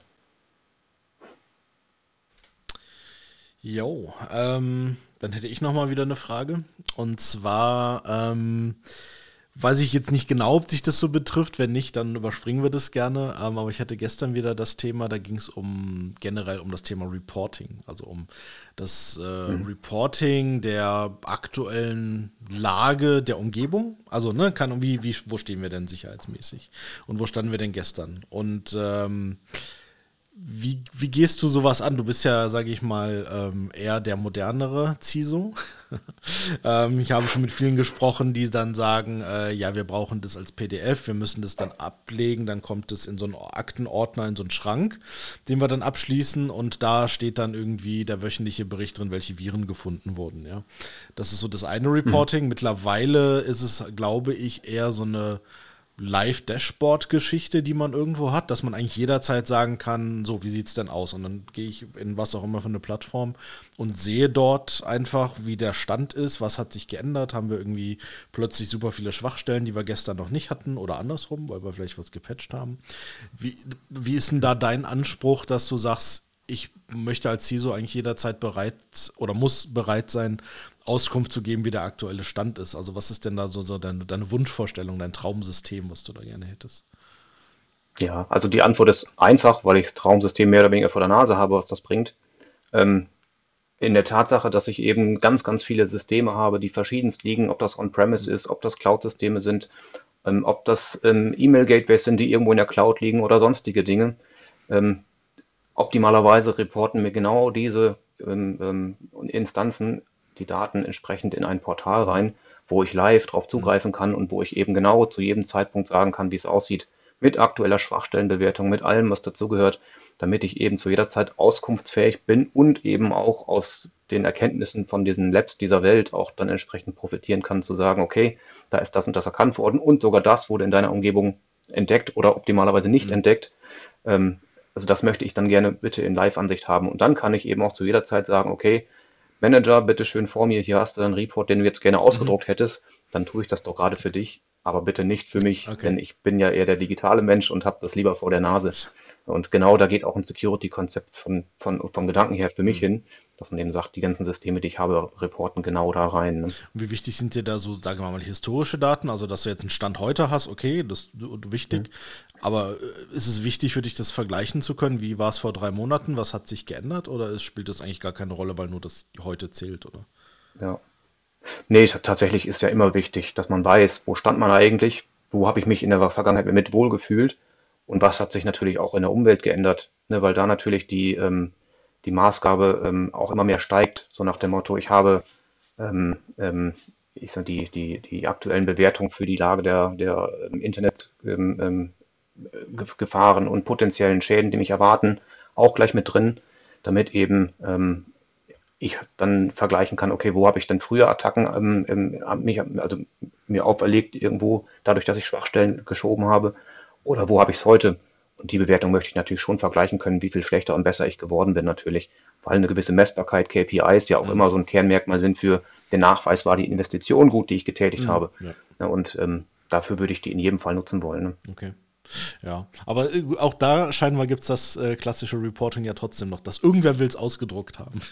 Oder mindestens mal als PDF irgendwo ja. äh, sich in einen Ordner legen und nie wieder reinschauen. Ähm, das ich, ich, glaube, das ist einfach das Naturell ne, eines, eines Mitarbeiters, der mit IT nichts zu tun hat, mhm. aber mal schnell eine Übersicht haben will und vielleicht noch was in eine Präsentation einbauen möchte. Ähm, da ist das einfach notwendig, dass man mal zum Papier greift. Also ich nenne es jetzt bewusst Papier, weil ein PDF ist ja auch nichts anderes. Ja.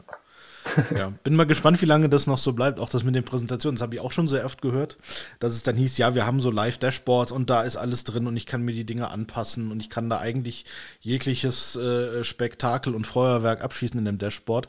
Also mache ich mir Screenshots und packe die in eine PowerPoint, ja, die ich dann irgendwie dem Vorstand oder wem auch immer vorstelle, anstatt das wirklich mit diesen Live-Daten zu machen. Und das, ich habe ich hab das noch nie gehört, dass jemand sagt, oh, super Live-Dashboard. Ähm, mhm. Bist du tatsächlich der Erste, zumindest den ich kenne, zu dem Thema. Aber gut, das ist ja dann schon mal schön zu wissen, dass das in diese, diese Richtung geht.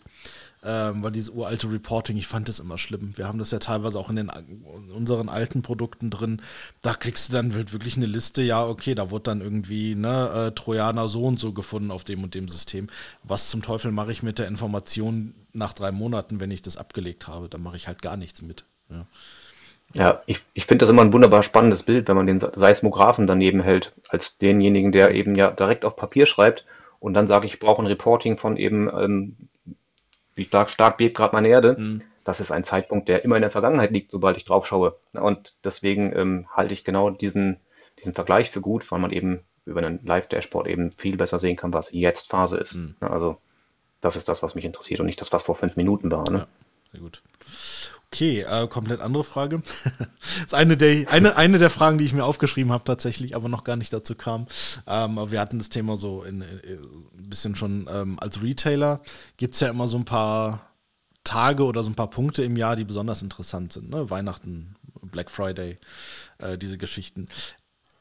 Setzt ihr euch da irgendwie vorher zusammen und sagt, oh, jetzt ist irgendwie in der Woche ist Black Friday, jetzt müssen wir aber noch mal besonders irgendwas tun, um die Systeme abzusichern? Jetzt vielleicht von DDoS mal abgesehen, was ihr, so, ihr sowieso einen Schutz habt, aber geht ihr da nochmal besonders drauf ein oder ist das eigentlich von eurer IT-Security-Sicht, sind das Tage wie jeder andere? Also perspektivisch wird das sicherlich sich ändern müssen, denn ähm, ich sage mit den steigenden oder den, den Strategien, dass es eben steigende Verkaufszahlen gibt, auch im, im Online-Business, heißt es eben auch gerade zu diesen Tagen, die es aktionsmäßig auch jetzt natürlich schon gibt, aber die natürlich aktuell aufgrund der Mengen, die da, die da durchlaufen, noch kein Thema sind.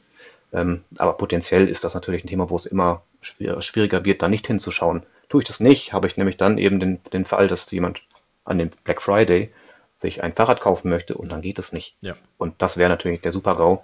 Was wir natürlich tun, ist, dass wir keine Wartungsfenster kurz vorher, keine Änderungen kurz vorher, ähm, einfach um zu vermeiden, dass irgendwie ein Einfluss durch einen ungeplanten ähm, ähm, Patch oder sonst was, der da vielleicht irgendwas in Nachwirkung mit sich bringt, ähm, einfach vermeiden. Das ist das, was natürlich schwingt, klar. Ja. Also ich hatte die Erfahrung tatsächlich selbst schon gemacht, äh, nicht in IT-Security, sondern wir ähm, sehr großer Retailer, wir kennen ihn alle, wir haben wahrscheinlich Sachen von, von diesem Retailer. Und es war auch kurz vor Black Friday ähm, und das komplette Shop-System war down, weil die Infrastruktur darunter nicht funktioniert hat. Keine VM hat funktioniert und nichts. Also er war sehr kurz vom, vom, also er war den Tränen nahe, möchte ich sagen, am Telefon. Die, die Stimme war zitternd. Und er hat mir dann auch Summen genannt und die haben halt gesagt, wenn wir diesen Black Friday nicht verkaufen können, weil die Shop-Systeme down sind, Summe X. Ja. Ähm, da war ich damals mhm. im Support und als Support-Mitarbeiter denkst du dir auch, oh, das sind aber große Zahlen. Ähm, also da auch ganz spannend und danach haben die dann tatsächlich, äh, wir haben es, äh, Spoiler, wir haben es dann hingekriegt, alles noch kurz, sehr kurz vorher. Ähm, und die haben sich aber dann danach auch gesagt, okay, das darf uns auf keinen Fall nochmal passieren. Ähm, wir investieren jetzt mal in redundante Systeme die es vorher einfach nicht gab, sondern es lief halt das ganze Jahr, das lief vor sich hin und plötzlich ist halt eine Sache ausgefallen, ohne dass es irgendeine Redundanz oder ein Backup gab. Da wurde dann auch rein investiert. Bringt mich jetzt wieder so ein bisschen zurück auf Security, wenn wir in einem äh, einen Breach quasi ähm, erledigt haben. Ja, das heißt, wir sind reingegangen mit Incident Response, wir haben unsere Forensik gemacht. Ähm, Bericht ist fertig, wie auch immer. Ähm, die Firma weiß, was passiert ist, weiß, welche Schwachstellen es gab, zum Beispiel Windows Server 2018 am Internet zu haben. Ähm, diese Geschichten. Da ist es natürlich dann auch, auch ähnlich, dass man dann sagt, okay, wir müssen jetzt scheinbar investieren, weil wir haben offensichtlich diese Probleme. Aber was ich interessant finde, manchmal gibt es es auch nicht. Da heißt es dann, jetzt haben wir schon so viel bezahlt für diesen Incident, das hat uns so viel Geld gekostet, ähm, jetzt gehen wir ja nicht noch hin und werfen noch mehr Geld auf das Problem. Hm. Also ich will jetzt euch keinen Breach natürlich wünschen, aber wie, wie, wie siehst du das als CISO, wenn euch das jetzt passieren würde, egal bei welcher Firma, aber wenn du da in der Verantwortung bist, gehst du dann, kann, würdest du hinterher hingehen können und sagen, wir ändern jetzt gar nichts? Auf gar keinen Fall. Also das ist ja der schlimmste anzunehmende Zustand, weil eine Tür, die offen steht, nicht zuzumachen, ist ja, ähm, also das ist fahrlässig. Ich glaube, das sollte in jedem Menschenverstand ähm, drin hängen, dass man da einfach auch gesund denkt und ja, ich glaube tatsächlich, dass man in unserem Fall oder als Mittelständler, wenn man, wenn man eben nicht die Spezialisten selber im Haus hat und über einen Managed Service vom Hersteller arbeitet, dass man da sicherlich gut aufgehoben ist, um halt, ähm, ich sag mal, das Problem an sich zu fixen, dass man einfach diesen Breach wieder los wird oder eben auch den Hacker, der sich da tummelt oder wen auch immer, der da, was, was da passiert ist, der, der Root-User, der mit seinem Vollzugriff in seinem System hängt, ähm, obwohl er nur das Passwort verloren hat, ähm, wo eben eben diese Dinge, ähm, ja, ich sag mal, gut herauszufinden sind, was eigentlich gewesen ist und um das entsprechend zu beenden, sage ich mal. Das ist das eine.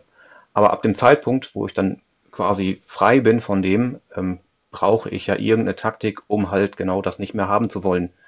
Und da glaube ich persönlich liegt der zweite ähm, Kern in diesem ganzen Thema, weil man einfach eben, wenn man das alles selber versucht, oft eben auch komplett hoffnungslos überfrachtet ist, weil mit seinen eigenen ähm, Ressourcen ähm, ist einem das vorher ja schon nicht aufgefallen. Wie soll man denn bitte jetzt, ich sag mal, den, den Dreh kriegen, auch so eine Tür zu schließen mit vielleicht wissen, was da fehlt oder sonst was.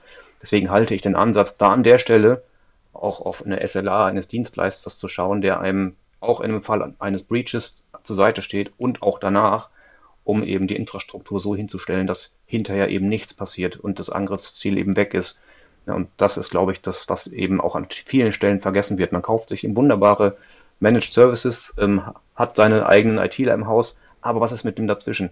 Und das dazwischen ist das, was ich ähm, in absoluter Notwendigkeit zu eben, ähm, eben auch dem Managed Service sehe, dass es jemand vor Ort gibt, der mir zur Hand geht, der eben mit Fachwissen um die Ecke springt, was ich nicht jeden Tag brauche, oder der eine gute Idee hat für eben auch eine Lösung eines Problems, weil das Dienstleister Managed Service vielleicht in einem Tipp oder in einer, ähm, ich sag's mal, auf der, auf der Tonspur, mhm. um halt irgendwo dem Kunden zu sagen, du müsstest, da, müsstest das und das tun, damit es aufhört. Aber tun muss es der Kunde selber, mhm. wenn er keinen Dienstleister hat. Und da sehe ich das Konzept eben auch in der Vollständigkeit immer mit eben einem Dritten, der da eben auch aushelfen kann. Das ist schön zu wissen, dass dann, dass dann du in dem Fall auf uns hören würdest. Das ist angenehm. Weil ich finde, ich fand es tatsächlich jetzt in diesem Fall, ich fand es halt, ich fand es halt echt schwierig. Ich meine, wir schlagen ja die Dinge nicht vor, weil wir sonst nichts irgendwie zu tun haben, sondern weil wir die Erfahrung haben. Ja. Ähm, das war jetzt nicht der erste Breach, das war dieses Jahr, keine Ahnung, der wievielte, ja. Ähm, und das nur bei uns. Ich meine, wenn ich äh, mein, in mein Monitoring gucke, wo überall Daten irgendwie neu veröffentlicht werden und wie viele Breaches es so gibt, das sind am Tag also mindestens mal 10, wenn nicht 20 darunter gerne mal, also ne, 10 Prozent, da sind dann deutsche Firmen, die dann pleite gehen. Ähm also das ist auch so eine Sache, finde ich mal ganz interessant, dass, dass, dass dann einige, wenn man dann im Gespräch ist mit den, äh, mit den Leuten, dass die dann sagen, ja, aber das betrifft ja die deutschen Firmen nicht. Ich denke ich denk mir dann immer, das ist den Angreifern völlig wurscht, wo die Firmen sitzen. Es gibt auch keinen oder sehr selten, dass bestimmte Bereiche angegriffen werden. Ja, also geht jetzt keiner hin und sagt so, wir greifen jetzt Retailer an, die Fahrräder verkaufen. ja. Ähm, wenn da eine Schwachstelle gefunden wird, dann wird die ausgenutzt. Und dann gehen die rein und machen ihr Ding und den, die kennen die Firma oft gar nicht. Manchmal schauen sie dann nach und schauen, na, wie viel, wie viel Revenue hat die Firma, ja, vielleicht steht es irgendwo, ist es öffentlich. Daran passen sie dann ihre, ihre Ransom an. Das ist die einzige Information, die sie sich eigentlich holen über die Firmen. Der Rest ist denen egal. Die gucken, wo ist der Domain-Controller, wo ist der File-Server, wo liegen die Daten. Alles andere ist denen halt wirklich, wirklich egal. Und das finde ich dann immer schwierig, dass da manche Leute sagen, ja, es sind ja nur so und so viel Prozent der deutschen Firmen. Ja. ja ich kann, kann, man, kann man tun, ja. Aber ich glaube tatsächlich auch da ähm, kann die deutsche Firma ähm, äh, nichts Besonderes sein gegenüber den anderen Firmen auf dieser Welt, weil am Internet hängen tun sie in dem Fall alle. Ja. Und genau da liegt die Schwachstelle. Also, wenn man sie mal so betrachten möchte. Ja. Also doch alles on-premise machen. Ja, natürlich.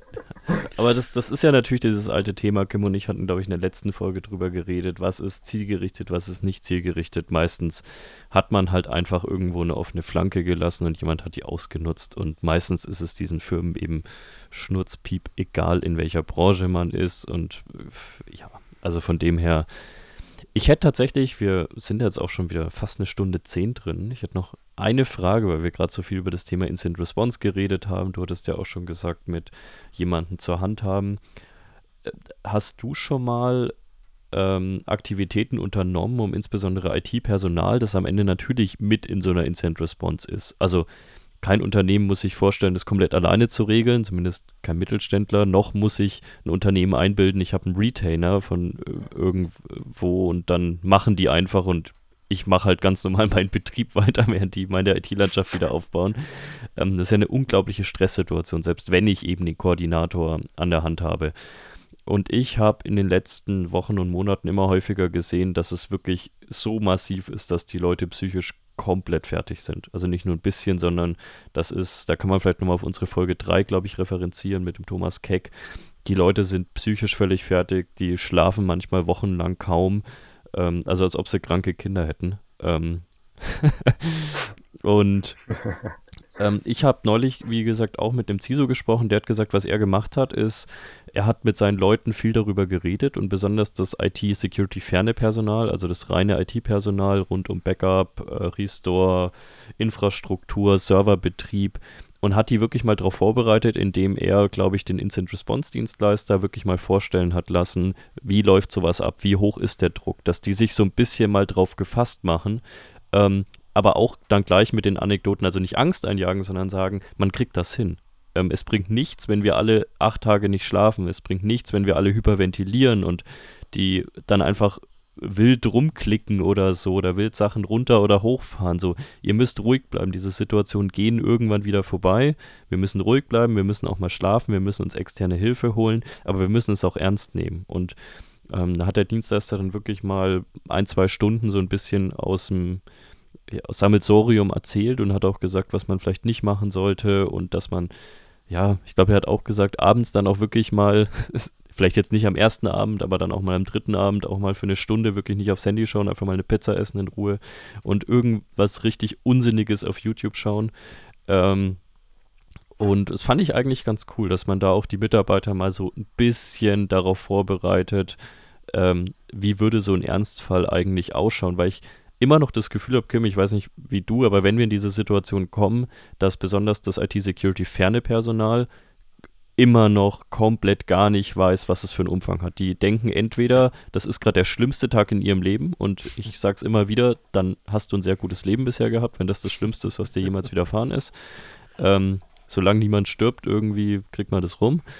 Oder die denken halt wirklich, das ist in in zwei Tagen wieder rum, weil die halt sonst aus ihrem Incident Management halt nicht Security Incident Management kennen, sondern dass halt irgendwo, keine Ahnung, eine Core-Infrastruktur ausgefallen ist und die zieht man halt wieder hoch.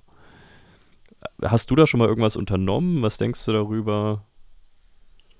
Also ganz klare Meinung dazu, der Ansatz, das mal quasi zu simulieren und Leute darauf vorzubereiten, und das ist eher so ein psychisches Thema als ein, ein inhaltliches, das sehe ich nicht anders. Ähm, das gehört für mich zu jedem Plan dazu, eben auch sowas mal durchzudenken. Ähm, ich habe ja ähm, quasi mit dem ersten Achten und dem Beginn in diesem Unternehmen, ich habe es erzählt, eine riesen, eine riesen Aufgabe vor der Nase. Und natürlich gehört da noch ganz viel Arbeit investiert in, in ähm, ja, wie sieht eigentlich ein Plan aus? Was mache ich im Notfall? Wen kontaktiere ich genau? Welche, wie sind die Abläufe? Also das ist was, was noch zu Ende dekliniert werden muss. Und in dem Rahmen ist das sicherlich 100% sinnvoll, das zu tun. Ähm, noch bin ich da aber nicht, dass ich sage, ich habe jetzt das auch schon getan. Das ist tatsächlich eher, ähm, das kommt noch. Also das ähm, gehört dazu. Ich kenne die, die, Situation auch genauso. Ähm, auch ich habe mich schon so gefühlt. Also jetzt ist das Leben zu Ende. Ähm, aus anderen Gründen, die eben früher mehr, mehr infrastrukturell getrieben waren, wenn dann Storages äh, bei den Jordan gegangen sind. Ähm, aber nichtsdestotrotz fühlt man halt, und das ist das, was den Mitarbeitern immer mehr klar werden muss, dass man die komplette Verantwortung fürs Unternehmen in dem Moment trägt, weil man eben der Einzige ist, der noch helfen kann. Optimalerweise in Verbindung eben mit den Profis, die es denn von den verschiedenen Seiten da gibt, ähm, auf die man sich im Zweifel dann verlassen kann, weil alleine ist man da hoffnungslos mhm. überfrachtet. Und dann kann eine Anfrage eines, eines, ähm, eines ähm, aus dem Incident Response Team, ähm, aber mit, mit, machen wir mal einen Memory Dump, schon echt eine Überforderung darstellen. Ne? Also das sind so die Kleinigkeiten, die einfach dann schon, schon zu einem Problem werden, wo auch Dokumentation lesen in dem Moment einfach auch gar nicht funktioniert, weil der Mitarbeiter da vor Ort gar nicht aufnahmefähig für ist. Ja. Und das, das ist das ganz große Problem daran. Ne? Das lässt sich schlecht simulieren, wenn man das nicht schon mal mitgemacht hat. Ja. Also diese Extremsituation. Ne? Ja, deswegen bin ich auch immer froh. Ich glaube, ich, glaub, ich habe die Anekdote im Podcast schon mal erzählt. Ich kann sie ja zum Ende nochmal kurz anschneiden. Äh, ich war ja davor auch viel in Infrastrukturthemen, wenn ich jetzt mal so zehn Jahre zurückdenke, unterwegs, auch viel mit Storage-Systemen und VMware gemacht und auch nachts, wie gesagt, mal einen Anruf bekommen und da gab es jetzt auch noch nicht so diese 24 mal 7 Sachen und halt, ja, du wohnst doch auch hier, kannst du kurz vorbeikommen, hier steht alles. Es war eine Umgebung, die ich auch selbst mit aufgebaut hatte und äh, dann saßen wir da nachts zu zweit, der IT-Leiter ähm, und ich. Und äh, das Storage-System ist ausgefallen, die ESX-Hosts sind ausgefallen, alles stand irgendwie. Und war, glaube ich, so mein erster richtiger Notfall, den ich jemals so behandelt habe, jobtechnisch. Und wie gesagt, war eine andere Zeit auch. Und dann sagt er, ja, geh mal in die Küche. Wieso gehen wir jetzt in die Küche? Und dann macht er diese, diesen Kaffeevollautomat, der damals auch noch ungefähr acht Minuten gebraucht hat, um anzugehen, macht er an in einer Ruhe. Und dann sage ich, wollen wir jetzt vielleicht mal runter in den Serverraum gehen? Und jetzt nicht. Und dann hat er mich angeschaut und sagt, nee, wir trinken jetzt erstmal einen Kaffee. Das ist jetzt eh alles kaputt. Und es wird jetzt nicht kaputter gerade. Ich weiß nicht, ob das so stimmt. Also klar, bei einer Ransomware vielleicht nochmal was anderes, aber ich fand es eigentlich ganz gut. Er hat gesagt, das wird jetzt nicht kaputter. Wir trinken jetzt einen Kaffee, weil du kannst gerade nicht mal den Namen des Herstellers buchstabieren wahrscheinlich, der da draufsteht und ich auch nicht. Wir kommen jetzt runter, wir holen uns jetzt ein bisschen Koffein und dann gehen wir in aller Ruhe darunter und dann werden wir die Nacht durchmachen und es irgendwie geregelt bekommen. Und das hat mich in dem Moment sehr, sehr viel gelehrt. Ähm, und wir sind dann tatsächlich, wir haben uns dann einfach noch zehn Minuten über irgendwie, ich glaube sogar Fahrräder unterhalten damals, lustigerweise. ähm, und auch so ein bisschen Fahrradfreak. Und sind dann irgendwann wirklich mit einer ganz anderen Attitüde da runtergegangen. Ähm, haben da noch ein bisschen Dokumentation gesichtet und so weiter. Äh, also auf das, was wir Zugriff hatten. Ähm, war nicht so toll. Ähm, und Lag halt haben das Ding dann ne? wirklich, ich glaube, um 7 Uhr wieder am Laufen gehabt und im Grunde genommen hat niemand so richtig heftig was gemerkt, dass überhaupt was war. Wie gesagt, das ist jetzt bei einer Ransomware was anderes, aber ich finde einfach immer, äh, ja, dieses, es wird jetzt nicht kaputter, auch wenn das jetzt nicht so stimmen mag in unserem Falle, aber das war ein ganz wichtiger Satz, den ich da damals bekommen habe, ähm, der mir sehr viel beigebracht hat. Und zum Ende würde ich noch kurz, ich wollte vorhin euch nicht ins Wort fallen, als Kim von dem Retailer geredet hat, wo wir alle natürlich Produkte zu Hause haben, hat er Lamborghini gemeint. Das war damals ein Riesenproblem an diesem Black Friday Sale, ähm, als wir uns da wieder eine neue Karre kaufen wollten und es nicht geklappt hat. Aber durch den Podcast, den wir jetzt haben, haben wir trotzdem vier von den Dingern. Ähm, das, wir, wir sind auch noch in den Verhandlungen, Kim, gell? das ist der offizielle IT-Security bei Lamborghini Podcast wird. Ja, ähm, Muss es Also Lamborghini wenn ihr- sein? wenn- wenn- ja. Wenn ihr vier habt, hätte ich gerne den vierten, weil ihr seid bloß zu zweit. ja, kannst einen abhaben. Das ist nicht das Stress. Kinder können eh noch nicht Auto fahren, also von dem her. Die, ähm, ja. ja, ansonsten äh, gibt es noch irgendwas, ähm, was, was ihr vielleicht den Leuten noch mit auf den Weg geben wollt. Ähm, für, für mich tatsächlich, mich hat sehr gefreut, dieses Gespräch zu führen. Ich fand es schön, auch mal zu beleuchten, was, was ein CISO im Mittelstand macht, ähm, was vielleicht auch so die Eigenheiten in dem Business sind, in dem du unterwegs bist, ähm, weil ich schon auch glaube, dass es verschiedene Geschäftsmodelle auch wirklich ja, in, in der Feinheit dann einfach verschiedene Maßnahmen braucht. Ich glaube aber trotzdem, und das ist, glaube ich, das, was ich versuche immer wieder zu betonen bei den Unternehmen, ist, am Ende ist es egal, ob ihr 200 Mitarbeiter habt, ob ihr 100 Mitarbeiter habt oder 200.000. Es gibt einfach gewisse Dinge, um die kommt man nicht herum. Und eine Angriffserkennung, einen Angriffsschutz, äh, einen Instant Response Retainer irgendwo zu haben, es ist scheißegal, wie viele Mitarbeiter ihr habt. Äh, man kann immer drüber reden, in, welchen, in welcher Tiefe man das macht, das Thema, ob man es selbst macht, ob man es hybrid macht, ob man es jemand anders machen lässt. Aber im Grundsatz, das ist oft auch, auf Deutsch gesagt, die Scheiße an der IT-Security, ist es relativ egal, ob ich klein bin, ob ich groß bin, in welchem Business ich bin. Ähm, die Grundsätze sind die gleichen. In den Feinheiten, und da haben wir heute so ein bisschen drüber geredet, unterscheidet sich dann natürlich ganz oft. Ähm, aber ja, ich fand es mal wieder sehr spannend. Ja, also ich ebenfalls. Ne, Für mich war es tatsächlich auch der erste Podcast dieser Natur. Ähm, aber eben genau das. Ne, also wegschauen ist keine Alternative, ähm, egal wie groß man ist ähm, und egal wie man glaubt, abgesichert zu sein, weil man es in der Vergangenheit ja war. Ähm, das sind so die Dinge, die eigentlich heute nicht mehr gelten dürften, sollten. Ich hoffe, dass das den Leuten so ein bisschen bewusster wird. Denn ich glaube, da ist Potenzial für eine viel bessere Statistik da. Ne, Also, wenn wir mal wieder auf die Statistiken schauen wollen. Immer. Nein, und für mich, für, äh, ja, ist ja grund, grundlegend wichtig. Nein, aber ich ähm, bin natürlich auch echt erfreut, dass ich die Chance hier hatte, einfach ein bisschen mitzuwirken. Ne, Das ähm, war mir eine Freude, eine Ehre, mit euch hier in den Ring zu steigen. Und als bald ihr Themen habt, wo wir wieder drüber sprechen wollen, bin ich natürlich gerne wieder dabei. Da finden wir bestimmt was. Ja, vielen Dank, Dennis, dass du hier warst. Ähm, man hört sich bestimmt im nächsten Jahr nochmal wieder. Wir haben ja ähm, ein Commitment, dass wir ein Jahr durchziehen mit dem Podcast. Ähm, ich müsste jetzt tatsächlich nachgucken, wie lange wir noch müssen, aber es ist noch eine Weile, ne? Das, das klingt jetzt viel zu negativ. Wir haben, glaube ich, beide immer noch extrem viel Lust. Wir haben extrem viel geplant. So ist es nicht. Also, ich glaube, wir haben schon noch so acht Monate vor uns, die wir auf alle Fälle durchziehen wollen auch. Und für mich spricht derzeit nichts in dieser Welt dagegen, dass es nicht weitergeht.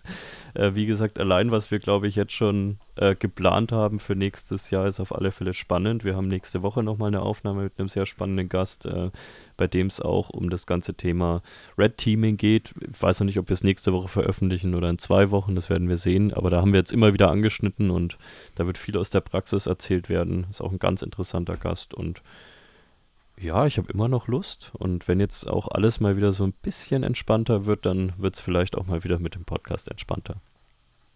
Genau, so sieht's aus.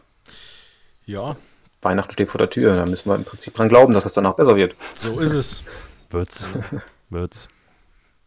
Dann bedanke ich mich bei euch. Ich äh, wünsche dir, Dennis und Kim, ich glaube, wir, wir schreiben zumindest nochmal schon mal Ja, sehr schöne und hoffentlich entspannte Weihnachten. Ich wünsche auch den Hörern, dieser Podcast wird, wenn nicht alles schief geht, auch vor Heiligabend noch rauskommen, auch sehr entspannte Weihnachten, hoffentlich mit wenig Kranksein, mit wenig Dramen zu Hause äh, und mit wenig IT-Security-Dramen. Ich weiß, jetzt wird wieder überall erzählt, dass ähm, an Weihnachten die meisten Security-Incidents sind. Ich, ja, mal schauen. Ähm, mal schauen. Es gibt auch genug Security-Incidents außerhalb von Weihnachten. Haltet eure Augen und Ohren offen ähm, und dann wird das alles gut. In dem Sinne, frohe Weihnachten. Jo, frohes Fest. Tschüss. Tschüss. Ciao.